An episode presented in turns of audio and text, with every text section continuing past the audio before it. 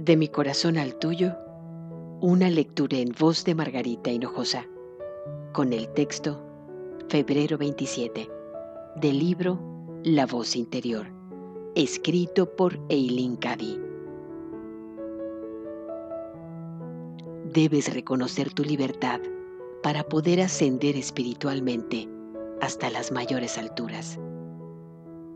De otro modo, eres como un pájaro enjaulado que aun cuando la puerta de la jaula esté abierta y sea libre para volar donde quiera, no puede reconocer su libertad y continúa revoloteando en su jaula sin llegar a ninguna parte.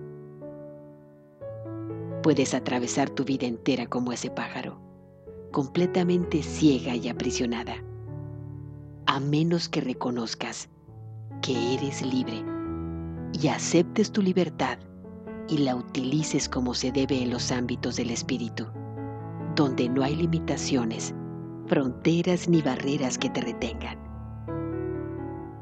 Todos los seres humanos somos libres, si así lo reconocen y lo aceptan. Esa libertad se te ofrece, pero has de aceptarla antes de poder utilizarla. ¿Por qué no aceptar tu libertad ahora, dándote cuenta de que nada ni nadie te ata y de que eres capaz de hacer lo que desees.